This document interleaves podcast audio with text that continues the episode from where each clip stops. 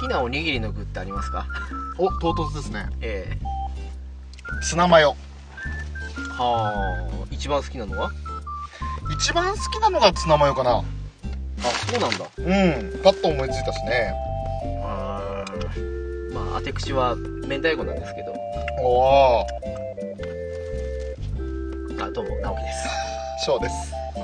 この始まり方何い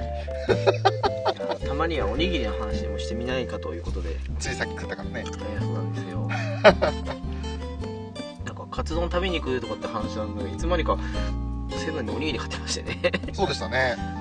でもよかったんじゃないあの今200円になるサービス朝セブンたそうですでもやって10て11時までねちょうどその時間内で買い出しで150円以下だったら2個で200円ですからねね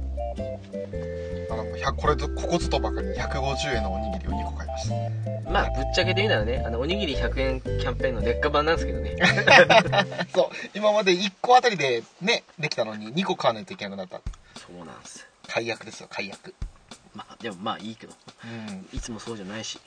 あれニュース見ましたけどやっぱりあのターゲット層を変えたというか広げたらしくてへえなんかあの朝方に限定することでよくそのサラリーマンとかはそうだけど、うんそれ以上にその朝から行動している老夫婦をターゲットにしたらしいですねなるほどだから2人で買いに来て1個ずつおにぎりをシェアするっていう意味で2個買ってもらうあーなるほどねできる大ぐらいの人のために2個でいいって感じなのかと思ったけどとそれうじゃなもいです多分視野には入ってると思いますよねなるほどね、普通成人男性だったらさすがにおにぎり1個じゃ足りないでしょまあ、最低2個なんじゃないですかあのうん勝手なあれですけどね ねえだから逆にあの OL さんとかおにぎり1個で抑えてる人たちにとってはちょっと厳しいキャンペーンなのかなまあ2人で来て買うんじゃないですかとそうなるんですよねきっとねおにぎり2個となんかカップスープ2個みたい なそのスープ春雨みたいなねそうそうそう大抵食べてますよねねはいそうなんですまあねおにぎりのね好きな具とかいろいろあると思うんですけども、えうんなんかトップ3とかっていうとどんなのが浮かびますかうーんそうだなあのおかか系が好きですねえなんだろう前は一時期あったのがチーズおかかあああれは美味しいっすな、美味しいですよねうん、チーズおかかにちょっと醤油をまぶしてますぐらいがちょうどいいっていううんうんそれはうまかったかなあとは何だろうあの結構おにぎりの具としては新しい方だと思うんですけどあの肉類肉おにぎり系ああはいはいはいはい中にちょっと変わったあの辛い牛カルビおにぎりみたいなあーさっき私が買ったのと似たような感じです ねあ そうだっけさすがにちょっと具まで全部把握してなかったけどそうなんですそういうのはまあ基本肉は好きなんで肉食ですからね肉食ですからね好きですからねそのあたりかなやっぱりベスト3みたいな感じでパッと思いつくのまあツナマヨと含めて うん全部バラバラだねバラバラだねそっかでもそうだなからし明太子もそうだしあとエビマヨ好きなんですよね アイビーマヨいいっす美味しいんねですよあとは意外と好きなのがあのーなんだろうおにぎりの具の梅じゃなくて、混ぜ込みでの梅ああ梅ご、飯っていうか、うんうんあれ系が好きなのかなっていうおにぎり全体がピンクになってるやつそうそうそうそうそうそうあれが、うん、あれ系が好きかなっていうのがあるんですね確かにねあのーそれに加えて高菜が入ってたら最高じゃないですかああ魚でもいい日ねなかったかなうんあでも梅なのにうん中も梅ってのもあったし梅イン梅そうそうそうそう梅ご飯で梅も入ってるっていう素晴らしいねなんか春先食いたくなるねそうそうそうそう 結構ね食欲ない時とかに食べると結構出てくるんですよねうんしかも梅使ってるから持ちそうだしねそうなんですね痛みな痛みが早くそうなんですなくなるねそういうおにぎり特集でございま したはい。で、終わりですか 早く本題を話してくださいよ、今日なんかいつもに比べて静かですね。うん、まあお外ですからねそうなんですよね。まあ外じゃないですけどねあの車の中ではあるんですけど、まだこう冬季営業中のとある施設の駐車場で、ええーなかなか車まばらなんですよね止まってんのパッと見た感じ15台ぐらいえそうです なでその複数の駐車場が用意されてる大きな、まあ公園というかそんなところがあってでそこの駐車場の一角に止まって今ねこういった話をしてるんですけど、まあ先んじてねその施設の中入りましたが我々的にはもう十何年ぶり20年ぶりぐらい中に入っただけなら4年ぶりぐらいかなあー34年ぶりかなそっかちょっと売店の方で足りないお肉とあとソフトクリームを買いにそうそういったあのバーベキューとかが夏の間できる施設も併設されていて市民の憩いの場みたいな感じになってますよねそれ除くならああでも1920歳の時に来ましたなうあのねバーベキューしようぜってまだあの今もうあちこちにチリジリになってしまったん、うん、かつての友人たちがまだ生きてた頃 に札幌に生きてた頃にええええええちょっとちょっと語弊があったんだね今ねあのえ誰か亡くなったんですかって話になっちゃうねだ頃にちょっとよしバーベキューやろうぜって今ここ来てるここにまあ来たんですよ、うん肉を買っといてとはいそしてちょっと用事があったんで30分ぐらい遅れるから、後から私がですね一人で、まあ、自転車に向かいますとはいあれなんか随分雨雲だなと思って、うんパラパラ雨降ってんだと思ってうそっち雨降ってないのって聞いたらいやこっち快晴だよって言うからんおうあじゃあもう急いで行くわと言って、うんうん雨はたくさんだと言ったら雨ついてきちゃったってね お前余計なことすんなよと怒られるパターンだそうお前のせいでお前のせいでって結局肉3切れぐらいしか食えなくて もう雨は嫌いですねいやーまあ仕方ないよねそれはねうんでもある程度ねあのその焼肉するスペースとしてあの雨宿りできる屋根がついてるスペースも一応あるっちゃあるんだけどそこ人気スペースだから取られちゃうんですよねまあまず無理ですねねで大体家族連れ子供連れってのが多いからそっち側が先に占拠しちゃうってのが多いしあと言っちゃなんだけどおバカな大学生たちがああいますねバカ騒ぎのついでにえええね場所を占領するっていうねえええいますねそこにちょっと核爆弾を打ち込んであげたいぐらいですけ どね爆弾やったらこの施設ごと飛ぶわじゃあ支流流しと くかな まあえ外してちょっとーんつってあやばい長い方向間違えた風が 自爆みたいなもうもしとっ捕まれてもねそいつの口の中押し込んでやればいいですからねバイは RE2 みたいな怖い よそうなんですまあそれもそれ考えたら俺もここに来ること自体は数年ぶりなんですよで利用したっていう意味で言うと21だったか2020歳だったかに びっくりした21年前っあて違う違う違ことう違う違でうだから十数年前ですかはい、まだあの車の免許取って半年だったか1年ぐらいだった時なんですけどうん、その時にあのーまあ、ここともう一つね隣にちょっと大きな施設があってでそっち側の方にはテニスコートがあるんですよへえでそのテニスコートで、えー当時の社会社の同僚まあ俺以外全員女の子なんですけどおっとハーレムですねハーレムでしたねでその子たちを俺が車で送り迎え してハーレムですね 今浦さん歯ぎしりしてるよ「いやいやいやいや俺だってモテた時あれあったんですからねあそういうことじゃないあそうそうそうえー、まあそういうことであの噂のペヨンジュン時代ですかあそうですね多分それぐらいの時です皆さんあのペヨンジュンの意識してた頃の橋本弁護士のようなそうそんな姿をしてたのが私翔ですをちょっとイメージしていただけるとまあそれを薄めで見る感じですかそうそうですそうですそうですあのぼやかなりぼやかしてぼやかしてぼやかしてああああうんって細めれば確かにイケメンに見えるかもしれないみたいなそういうレベルですそんな時代があったんだよってあにをはせ ようなるまあほねどそれはちょっと冗談としてもそうそういったところがあってでそのテニスしに来てでご飯はこっちの今いる施設の方でバーベキューをしたんですよなるほどうん、肉持ち合って野菜持ち合って、まあ、当時車移動だったんで全然そういったところも荷物持ちも苦にならず、うねえ合計であれ5人俺含めて5人か、んおうねえ楽しかったですね両懐かしい両な手に花ですね両手両足に花ですね なるほどね まあちなみに翔さんは独身ですとあそうです現在独身です独身貴族ですはい察してくださいといやーまあね結婚もいろいろありますけれどもまああの私自身10年前はねそれこそそういったテニスしてた頃はっていうのはまだ願望あったんですけどほなんか今は特にないっすうはいまあそういう人が案外 いや結婚しちゃってさっていうこともないとは言えないですけ どそうなんですよねいやでも多分俺ないわ おそらくだってそういうの目的に生きてないもん今それこそ出会い求めてどっか行くとか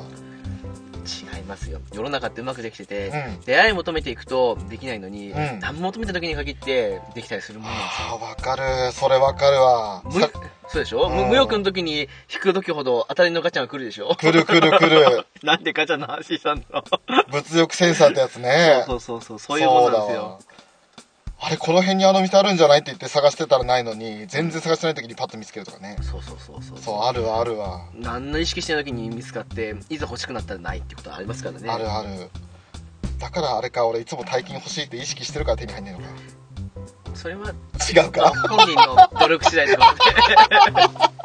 そこで冷静になられちゃうのか、で ちょっとノーコメントですけどねああそうですか、うん悲しいけどねはいわかりましたはいまあそんなもんですよまあでもまあね結婚もねよしあしですからねうまい感じにまあ結婚生活を送れる人もいれば難しいっていう時もありますからやっぱりあのすごくなんか実感こもったような雰囲気が伴ったんですけど大丈夫です大丈夫ですよあのねまあいろいろありますからね、ええ人間生きてるとねそうですね、まあそんなもんですよ、うん、まあそれぞれの人生を謳歌してほしいなってところはあるんでうん、私は私で、ね、たとえ周りからどうこう言われようともい言われるんですかや言われてない全く言われてない全く言われてないから逆に心配かもしれない、そうっすねうんいそれは確かにや、というかもう時代が時代なんでね結婚ばかりが全てじゃないですよきっそれもあるけどなんか晩婚の時代ですよねそう思うとねとまあそうですねまあ早い人は本当早いですけどでも早ければ早いでいろいろ事件を起こしたりするじゃないですかそうっすねまだ未熟な大人にもなりきれてない子供が子供を産んで本当ですよ虐待してとかそういうのもあるんでね思うのはねなんかあのああいうの見てると、んなんかその子供が欲しくて欲しくて本当たまらないのにできない夫婦っているじゃないですか、はいそういうとこにはねあの神様っていうねあのクソ野郎がいればの話ですけどいクソ野郎ねやそう言わざるを得ないでしまょあねちょっとね無慈悲すぎるんですようんなんかねそれを考えるとそっちの方に優先的にあげればいいんじゃなかろうかとなんかまああのババ電柱は仮にね捕まってもいいけ どただなんか気の毒じゃないですかやっぱりねまあねなんせその生まれてきた子供もかわいそうですし ね考えてみてごらんなさいようあんの一桁台の子供が毎回それに怯えながら暮らすんですよいやとんでもないですよねもうしんどいですよもうなんかあー今日テストで何点取っていや怒られるぐらいの悩みの方が幸せでしょそう多分本当やばい34点だったお母さんに怒られるこれ隠さなきゃってぐらいの方が幸せですよ幸せでしょ もうそういう時代じゃないんですよでもねあのその34点取った怒られるみたいな赤点だったやばいみたいな話やっぱ昔からあるじゃないですかええ俺ねあれで俺親に怒られる心理がやっぱり分かんなくってうん親分かんねえんだよどうしてその問題あもう自分分かんねえくせに人のことばっか言うんじゃねえよってずっと思ったんですよねあまあ分かる親もいると思いますけど、あね、それはもう仕方ないあのちゃんと申し訳ないってねちゃんと次は頑張りますってなるんだけどどちらかというとあれ問題に分かる分からないじゃなくて、うん自分が同じ年の時に、うん自分はもっと頑張ってた的な感じの考えで、うんあんたもなその学生の時に勉強するのは当たり前なんだから勉強しないでどういうことなのっていう意味で怒ってると思うんだけどその説得力の説得力の仕方ですよね勉強するのが当たり前は分かってるんだけれどなぜそうしなきゃいけないのかっていう理由をもうちょっと教えてほしかったなって思いますねそれも多分時代だと思ってう んあの昔だったらとにかくいやそんそんなことを勉強なんでしないとダメなのそのいい会社に入れないとかそんなああれこれ言うののはあったけど、うん今の時代って問題が多すぎて、うんいい会社に入ることばかりがいいとは限らないとかそうだなねんかそういうの言い始めるとキリがない上に正解がないから、そう親もなんかとりあえず怒らざるを得ない的な雰囲気もなくもないんじゃないかと、逆に怒れなくなってるかもしれないよねうんただその時の理由がさその今言った通り大きな会社だから正義とかじゃなくてそのそういったところを見極める力をつけるための勉強が必要じゃないですか普通はね学力的な問題じゃなくっていうもっと言うんだったらそのなんだろう物事の善悪の分別ができるような感じのことも大事だと思うんだけど、ただねそういうこと言うとねなんかもうあのとりあえずね親は面倒くさくなってしまう人が多い多いいやわかるるわかるだから難しいんだよねそうなるとどうなるかっていうと結果的にお金だけ与えてあなた勉強しなさいって言えばあとは勝手に育つ衝撃的な感じのところが多かったりするんですよそうそこを面倒くさがっちゃうとなかなか子供に伝わんないんだよねそうなんですよっていうのをあの子供のいない我々が偉そうに語って偉ますそうにだから我々はそういったところ説明が我々っていうかごめん俺はできないと思うからちょっといいやとでもね本当に思うのはね確かにねあのあまりにも計算できないとか周りに迷惑かけるぐらいのバカだったらどうしようもないからうんさすがにそこは少し勉強しろよと思うんだけど、うんある程度ねだって昔から言うことだけどあの足し算引き算掛け算割り算とかは当然に、まあ、計算機あると言っても大体分かってないとダメってとこあったし、うん漢字もまあ大体の漢字書ければってとこあるけど、なんかあのよくテレビでやってるようなこの漢字を書けとか読めとか、うんあとそのなんか大なんか方程式の超難しいやつとかあーそういうのが必要かっていうと専門職なら必要だけどそうじゃないなら必要ないわけでその一般的な部分あればあと残りはその人としてなんかそのやっていいこととかそんなぐらいのその善悪的な部分とかを分かってさえいれば人として生きていけるんじゃないかと思うんですけど。まあそうなんだよね生きていくのはで きるそうだってそんなのが超天才児で人の心が全く分かりません、サイコパスですなんて言ったらさよくあの映画とかに出てくるようなさあの、ねえ超恐ろしい知能犯になったりするじゃないですかなるなるなる嫌でしょそんなのマスクかぶって包丁持ってそうだよねなんか最低限のね読み書きと計算とかできてあのまあやれば結構頭いいんだよぐらいの感じでなんかそれなりになんかちゃんと心温かいことをやってる人の方がずっと立派な人間と私は思いますはいその通りです激しく同意しますはいっていうふうに思うぐらい最近は事件が激しいですからねねえちょっとやっぱり見るたんびに憂鬱になるで特にその取り上げられるのがね虐げられる子供たちっていう風になってるんで特にねあのその虐待する親ってのは昔からどうしようもないけどいるわけだけど、う一番この間どうかと思ったのが、ん、うんなんでそれを守る側の人間がその親が怖かったんで渡しましたとかバカじゃねえのかとあのー娘 そうを保そ護した後にねうそうんうんうんうんうんあったねその事件もうなんかねそれもどうかと思うし何そのお金をもらってさえいればそれでいいの的な感じの風にも見えるしうんなんかねいろんな意味でどうしようもないなこいつだとも思ったしその辺がねあの法でできるところとその結果的に自分たちの保身に守るところで揺れ動くんでしょう ねそうですでまあぶっちゃけた話して最低限のことさえやっとけばあとはもう知らないよ的な感じの考えも正直あるんだと思いますあ画ー面中はねもうねどうしようもないですこの国はまあねトップがだって足の引きずり合いしてるね引っ張り合いしてるんだか なんかバカ臭いですよねあれもねなんかその超子供臭いというか、ら、うん、なんかそんな上げ足取りばっかしてるようなことしててそう話が進まないんいや全然そそこは問題じゃないから別にというふうに思ってうんそれでちょっとあの上げ足取ってちょっとねえみ国民の皆さんみたいな感じで言ってあの態度が超腹立つんですけど いやこの間ですよあの街の中出たらねあの我々は求旧人だあ違う違う違うその政党からそのまんま引き継いだ者たちが作った政党で神道ではないんですって言うけど ええ名前的には神道じゃんみたいなまあでその連中が作ったって言ったけど連中の中で分離したんでしょつってだからどうしたのって感じになってそういう訴えをやってるのがいて交差点でもうみんなその辺通ってる人がクスクスクスクス笑って「バカバカしい」って言ってるのを聞きながら俺も友人と「バッカほんとバカじゃね?」って言いながらね話をしたんですけど、まあ、政党批判になっちゃうんでね申し訳ないんだけどえー、なんでしょうねそのだんだん人って慣れてくるもんでなんかバカにされたりとかもしくはあの、会ね、国会の会議中に寝てたとかうんそんなのされてもまあちょっと頭下げとけばいいとかって感じになってくると、んもうそれだけであとは別にそれにさえ耐えさえすればどうしてもいいんだろう的な感じの部分がどうもおかしいんじゃないかと思っちゃって そうね結局国民から批判が上がったとしてもちょっとそのしばらくね違うことでお茶を濁せばうんどうにかなるんじゃないか的な感じのね昔だったらそうだったらね即座に打ち取りって感じだったりしたかそうもしれそないう けそうどそうそうそうそれがない世界ですからね今ね情報が溢れすぎてて埋もれてしまえばどうとでもなるっていうそうなんですよだから結構なんだかんだ文句言われても大さえすればあとはもう適当にまた流して うやむやにしてしまえばいいと思ってあたりが少し怖いです けど僕に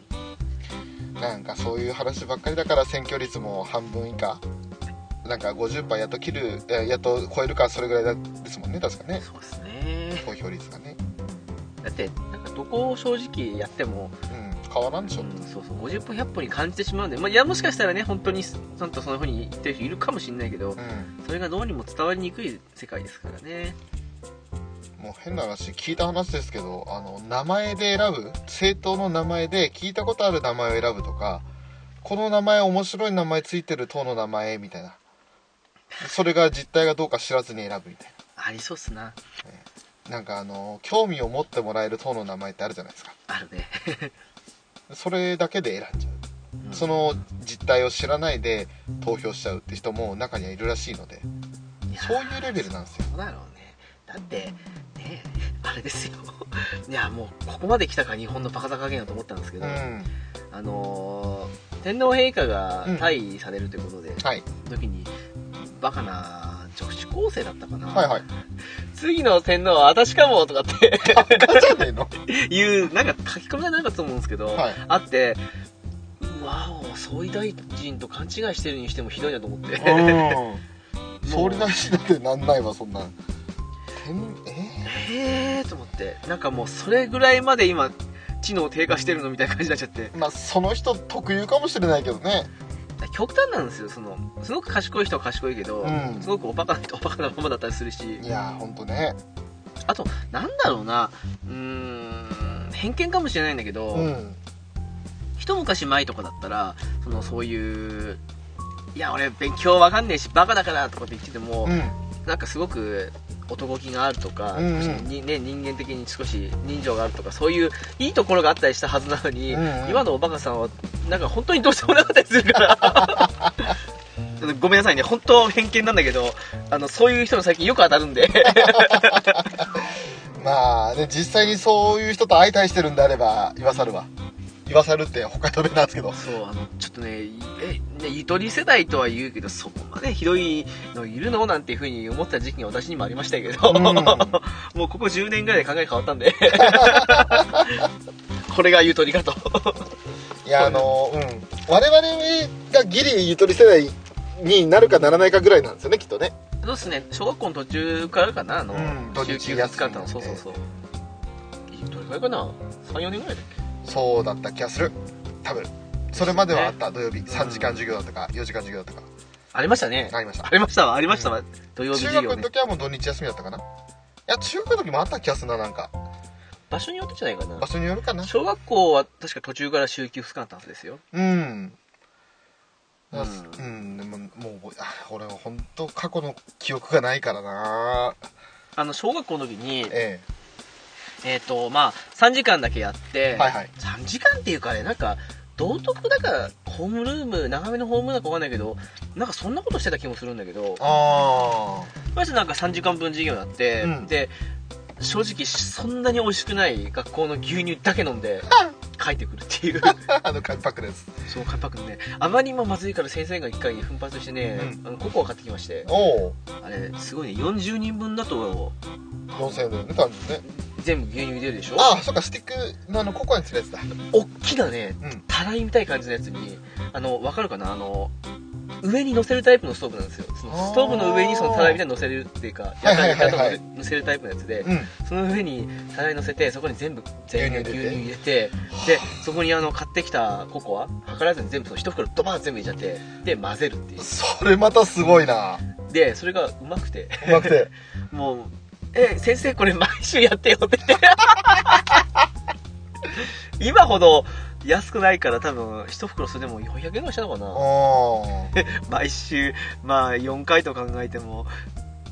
まあ1600から2000の間ぐらいまあうん当時だと、まあ、なかなかだよねやっぱまあ先生、 500円ぐらい、いするよやっぱりねね今ほど安くないよね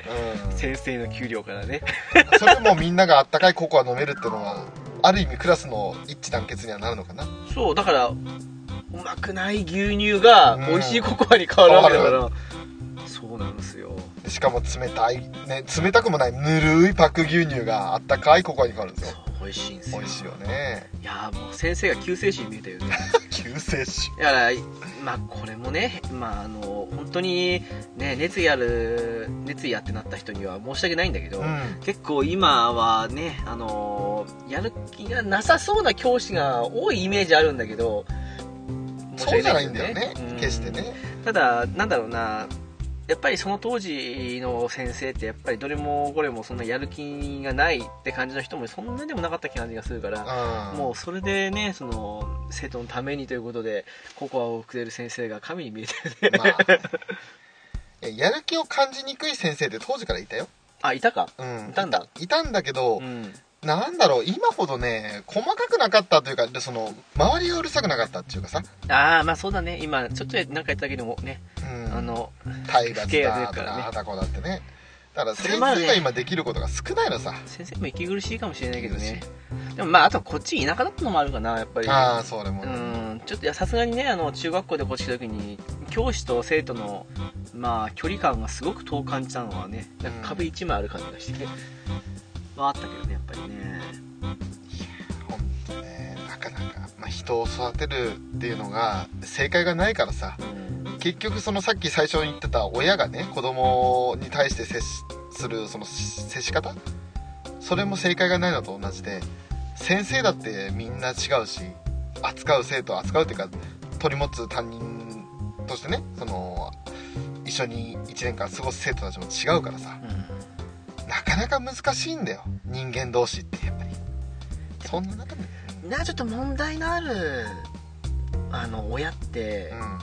う、んなんとなくなんだけど、うん子供をペット扱いしてる感じがしちゃってあーわかるかもあの可愛い可愛いって、よ別に対してしつけあーいいのよみたいな感じになっちゃってね、うやっぱりんそれもあってその叩かれたで前やったらそのなんだ何なんか悪さしたんじゃないのって普通になる言うのが普通だと思うんだけど叩かれた何やってんだあの教師みたいな感じになってるあたりがその理由を聞かないんだよね完全にもうペットというかもう所有物に傷つけられたぐらいの感じのイメージに近いんじゃないかっていうか、うまんあそんなイメージがありますからな普段から自分のその、まあ、息子娘のことを子供のことを見てる親だったら叩かれるなりの理由がまず気になるはずです普通はねああんなななんかなんかしたのとかさ、うんなんかとりあえず聞くはずじゃないそしてそれを言わないで嘘つくような子供であればそれはそれで咎める必要があるわけだし、うん正直に言ってそれはちょっと違うんであれば冷静にどうして叩いたのかを先生に聞くべきだと思まあねまあ100歩譲ってその直情的な親でう、その子供がその嘘ついたとか都合いいこと言ってそれ子供を信じた結果怒鳴り込んだけど実は違って申し訳ないって言うんだったらまだまあたまにいるかとは思うんだけどいやでもそれは逆に直情的だったらやんないと思うないやいる結構いるよいるあのねあのわかそこそこそこも2つに分かれるんだけど、うん直情的だったけどでもなんかあの自分の非をすっぱりと認めるようなすっきりした人っていうのあかーもしくは意地でも謝んないぞっていう眼光うんのどどっちかがうん結構その直情型には多いイメージがある、あそううん、後者はすごい納得するもう逆にもうなんだろうやめ時分かんなくなって謝り時逃しちゃってとことん暴れるいやもちろんそういう人の方が多いと思うんだけど、うんでもね意外とあのすっぱり日があるってはっきり分かったらあのすっぱりと謝る人はやっぱいるっていうイメージはあるあとはまあじゃないですかそのなんだろうなもうでもねそういう親に限ってってかその、なんだろうすぐモンスターペアージがうん来る親っていうのは、うんなんかその、うん、ペット扱いしてるのに加えて実はあんまり子供のことよく知らないとかねそうねそれはあると思うわ困ったもんですけどね本当にでもなんか今どうなんですかねそのすごい陰険ないじめもあるみたいでまあねいじめとかってあったあったねあったんだうんまあでも今ほどその聞くようないじめほど陰湿ではなかったななんか物隠したとかそんな感じそれはあるか物隠すはあるねでもなんかふざけ合ってというか少しあのうん別にね慢性的にずっとやってたわけじゃないでしょ多分そうだねそのそれこそいじめられた人が死ぬとか自殺するとかそこまで発展するようなやばいやつじゃなくてでしょまあまじゃあれ合いの延長だよねまあそうだよねあの言っちゃうんだけどジャイアント伸びたみたいあなそうそうそうそうそうそうそうそうそれそんなとこはあると思うんだけどで今でこそねそれがそのじゃれ合いだってわかるけどでも当時やられてるやってる側からしてみればじゃれ合いじゃなくて結構ガチに感じる受け止める人もいるとは思うんだよあまあまあそれはね人によるからね、そこの回避術を知らないうちに自分で背負い込むのは結構しんどいんだろうなと思ってでも今って結構隠しやすいというか特定の範囲だけ例えば LINE 作ってそう LINE 内だけのとかそういうこともできるからできるね結構ねひどいことできちゃってるんだろうねきっとね表立って分かりにくいっていうのがあるだろうね結構20代前半のとかがいるんだけど職場にうん聞いてると面白いのがねその LINE で告白だけは絶対にしないって言っ てたあのねさらされるってあ あそうだねうんああそうまあそうねって言ってでも告白って LINE でするもんじゃないじゃないのってみんなで言ってて、うんうん いやそうなんですかって言って、あのーそうなんだよっておじさんたちの時代はねっていやだって我々の時代ってさ電話ですることすらもうやばいんじゃないでそれも嫌われるんじゃないって言われた時代じゃないですかそうだねもう直接会って目では目目を見て話しなさいとでも告白したことありますありますあるんですか私ないっす一回もあないんですかないっす俺されたこともしたこともありますえどんな風に言うんですかなんで興味持つんです かなんで興味持つんですかどんな風に言うんですかまあど当時は若かったっすよね その黒歴史言う話しちゃえようっぜ黒歴史とか言い出したうっぜいやあのでもまだ当時ピュアだったんですよ今もピュアじゃないじゃないですああかりがとうよく浦さん言ってますよありがとうございますピュアすぎてうざいって。うざいうざいうるせえようざキング昔やめないでピュアってありましたけど、あなたの場合やめてピュアですよやめね。てくわ もうそうっすか。いやまああの普通ですよ一緒に勉強しててとあの話してて結構気合うなと思ってえ、いつ頃中学頃ですか高校2年だねええあ、そうっすか。ええまあでも中学校の時も好きな子はいたけど、まあまあ、普通はね、だいたい思春期ってそんなもんっすわね。うんえ、ここ2年で高校2年同じクラスですかいやあ同じクラスだうんえっと、名字は やめ ろよやめろちょっと帰ったらそ卒業アルバムで探そうかなとや思めろっやて。めろやろあ、ダメだ。2年と3年違はうわ。そうだそうだそっか。やろうちょっと2年のとかないかな やろうそうっすか。あのー、うんそうだねそれへ普通えまあ結果はお察しの通りですあ、アウトですね。 今、政府の構えを主張したんですけど、そうなんですか。そうですよあのー、アウトですよそっか、いや、なんかその後の、なんかね、広まり具合が、あのさっきの LINE のチャラスじゃないですけど、う怖い感じがして、どうもあれですけどん、ね。広まんなかったんですか広まんなかったねあ、広まってほしかったんですかその感じは。 そういうわけでもないけど、うんそういうわけじゃないけどあまりにもあっさり言いすぎてて、ちょっと、うんみたいな。まあうんへえ。でねその広まんなかったねもあったし俺的にはあんまりそれショックじゃなくてえはあ。うんその後あのバイト先で会ったこと仲良くなったしあーあー、あの、次の子を見つけて、やめろよそういう言い方 やめなさいもうなんか俺が正しいみたいになってる なるほどね。違うんですかって顔するんじゃないえなんかちょっと昔ピースケさんの武勇伝に来た時と似たような感じだなと思って そうなんですねまあ我々の時代はそういうことだったんですよねビスケさんなるほど、まあ、同い年ですから ねええなるほどねはあはあはあバイトテとなんかガソリンサンドですかええ岩田さんのええ岩田さんの大丈夫かなこのポッドキャストに載せて えだって封印された歴史でしょ封印された歴史だけど根掘り葉掘り聞かれるとちょっとねそうなんですね飴玉舐めてんじゃねえよ収録中 にそうなんですねふむふむまあそんなもんですね逆にされたのはあれだな高卒高校卒業してからだなまあそれは聞いたことあるかもしれないですねうんはあ、はあはあ、相手がその時高校生だったからえ犯罪者じゃないですかなんでだよされた側だよ俺びっくりした今鼻水出たわ俺がしたわけちゃうわあごめんなさい当時まだ翔さん若かった頃ですねそうです よなんかどうしてもなんで今の年齢で高校生から告白されたってななんんてか今の感覚で言ってこれちょっと 遠慮交際かと思ったんですやめなさいよちょっと怖いわー そうだったです ねさすがに断るわ俺だっていやー今軽く引っ掛けたんですけどまあそうっすか まだ当時19だったんですよじゃあセーフですねセーフですねってまあ、まあある意味アウトなんですけど うまあうんーんそうなんだね 当時まあ契約社員的に働いたところのアルバイトの子だったねえー何ど俺のどこが気に入ったか知らないんだけども高校1年とかですか当時彼女高校1年だねあじゃあやっぱあのまだ年上に目見る頃だったんじゃないですかねああそれもあったのかそれが高校2年ぐらいということでだんだん現実が現実が見えてき て3年ぐらいになるともうねあの選別に入るというかうんそういうことか 女って怖いからねなんかあったんですか 逆にちょっとそのなんかあったっぽいことを聞きたいんで すけどなんかあったわけで、うん、なくもないですけ どあれですよあの私長いこと女性社会の中にいたんで え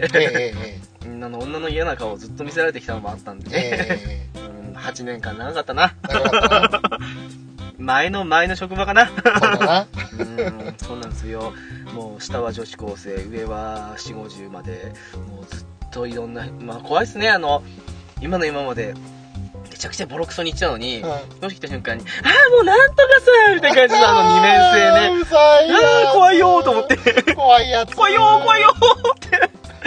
怖いやつーそれやだーしかもみんなですからねねわあ女性って怖いっすねーと思って うんその中で私男一人をポツンっていた時期もありましたからねあ大変でしたよーねえそれはね怖 いわ怖いですまあそういう話ですようそうなんかねなだからまあ私の場合はねお弁当屋さんだったんですけどねん、はいまあ、全国チェーンしてるんですかねあれはねうん多分ね大手のお弁当チェーンでちょっいやとでもね意外とねなんです北けど海道で大手だと思ってても全国的にない場合あるからねうん、だからいろんな意味でフェイクになるんじゃ ないかとなんですけどね、うん、なんだろうなどういう印象を持ってるかわかんないですけど皆さんが弁当屋さんに はい完全に女社会なんですよあそこうん8割女って感じでうちの店に入ったらもう9割ぐらいでしたけど、だ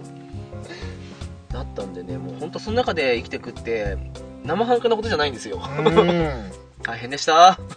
大変でした 心がこもってないこもってないいやーもう大変でした ねえほんとねもう誰かが嫌いじゃない人がいなかったからああまあそんなもんでしょうね同時間帯でも、えもう、うんまあ、たまにねすごくさっぱりしてる人なんかはそんなの気にしないって感じであっけらかんとしてんだけど、えうんまあそんな感じでしたからね だってお店に来て速攻始まるのがまず誰々さんの愚痴ですからね もうこの日に A さんからその B さんに関してのこと言われて次の日に B さんから A さんに関することを言われてごらんなさい よ裁判官じゃないですかほぼほぼもういやもうね2人の言いたいことはよくわかりますけどねううんんわ、かるけどねまあ僕はちょっと仲良くやった方がいいんじゃないかなっていうふうに言ったり言わなかったりう言ったところで聞きゃ しないん でしょうねいやあのー偏見かもしれないですけど言いたい放題言ってすっきりする人たちですからそうなんです別にねそうなんです適応につけたいんですからとにかく私自分の気持ちに対して意見を求めてるわけじゃないですから女性はそうですあの聞いてほしいんですそうっすそうなんですだから余計なこと言ったらねやぶへびなんですそようですねなんかすげえ俺実感こもったような言い方してるけどあったなそういうこと 余計な首突っ込んであ立場悪くなったなーってなったねだんだん皆さんの中の翔さんのピュア具合が崩れてますからねそういうことは知らないと思ってたっていうねそうそうそういろんな意味でやめないでピュアですけど ねそうなんですよ怖い時代です私はそういうところでちょっとだけそういうのを知ったから関わらないようにしてるっていうのがピュアと思われてるあー私はまがいものですフェイカーですねフェイ